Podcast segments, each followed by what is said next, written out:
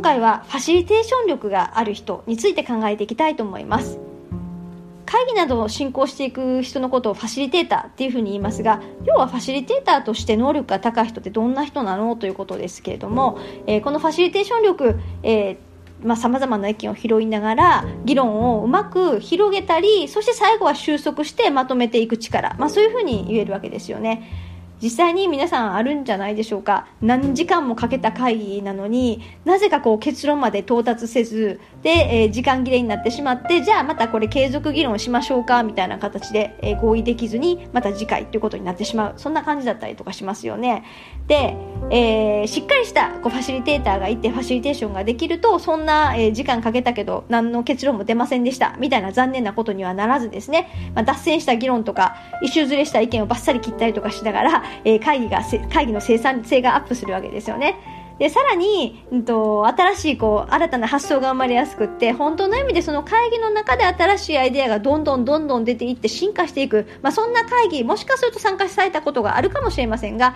えー、これ結構ファシリテーターの力量に、よることがあったりとかします。まあ、そもそもファシリテーターの役割、どんな役割なのかっていうことをちょっと見ておくと、まず、えー、出発点と到達点を明確にする。これ大事な役割ですよね。今日のゴールはここまでですよ、みたいなところをしっかりと冒頭で話をしながらということ。そして、えー、参加者の把握、これ事前にもちゃんとやっておかないとダメなところですが、立場だったりとか、それぞれのメインのミッションって何なんだろうとか、彼らが、えー、最終的に取りたいもののゴールって一体何なんだろう、そんなところを把握しておくということ。そして、場の空気づくり、雰囲気づくりですよね。発言しやすい雰囲気を出すみたいなところ、雰囲気を作る。まあ、これは人柄によるのかもしれません。それから、あと役割としては、発言を引き出すと同時に、まあ、本筋からずれた発言もいっぱい出てくるかもしれませんので、そんな時にバッサリと発言を切る。そんなところなんかも大事な役割です。そして当然、タイムキーピングということで、えー、どの議論にどれぐらいの時間を使うのか、そんなところをコントロールする役割。最後は、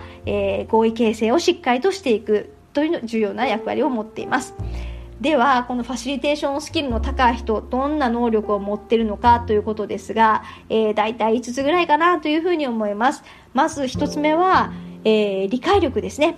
いろんな意見、まあそれもみんなが簡潔な意見を言ってくれればいいですが、脱線したりとかしながらですね、いろんな意見をダラダラ言ってしまう人もいますが、まあそんな中多様な意見を瞬時に理解していくというところで、まあ理解力とっても大事な能力です。そして2つ目、論点整理力ですね。えー、その中から一体何が重要な論点で、何が相対的には、まあ、あの付随のおまけの論点なのか、まあ、そんな形で整理する力。そして3つ目は質問力です。えっと、まあ、話された内容が足らないということであれば、すかさずですね、そうやって具体的にこういうことですか？とか、あるいはもう少し具体的に話してみてくださいとか、えー、適宜必要な質問をしていく、そんな力も重要です。そして4つ目は、場の空気を作る力ですね。空気を読んでで、えー、まあ、必要に応じてその空気を変えていくそんな力です。まあ、これは言い換えるとコミュニケーション力とも言えるのかもしれません。そして5つ目は合意形成力ということで、えー、なかなかね、共通点ないの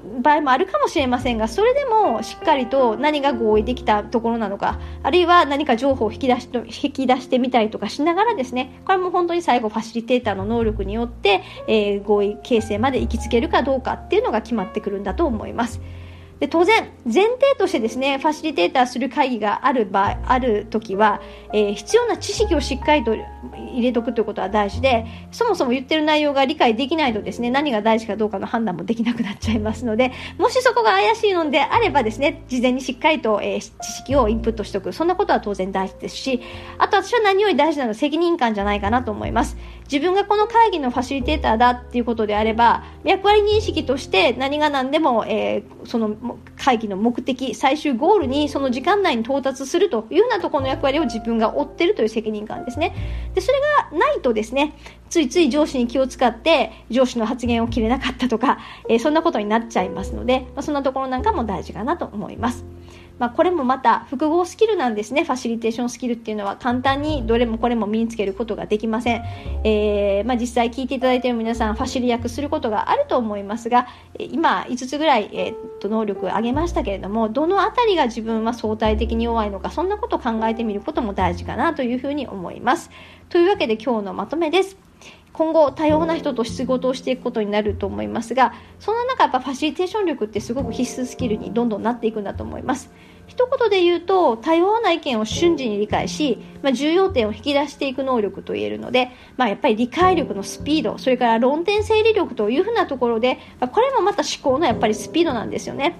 思考のスピードっていうのはこれも日々のトレーニングの積み重ねということになりますので、えー、まずはですね毎日いろんな情報に触れると思うんですが、えー、情報に触れたらその情報のポイントっていうか本質一体何なんだそんなことをいちいち考えながらそのポイントをつかむ訓練、まあ、そんな意識を持っていくことから始めてみてはいかがでしょうかというわけで今日は以上です。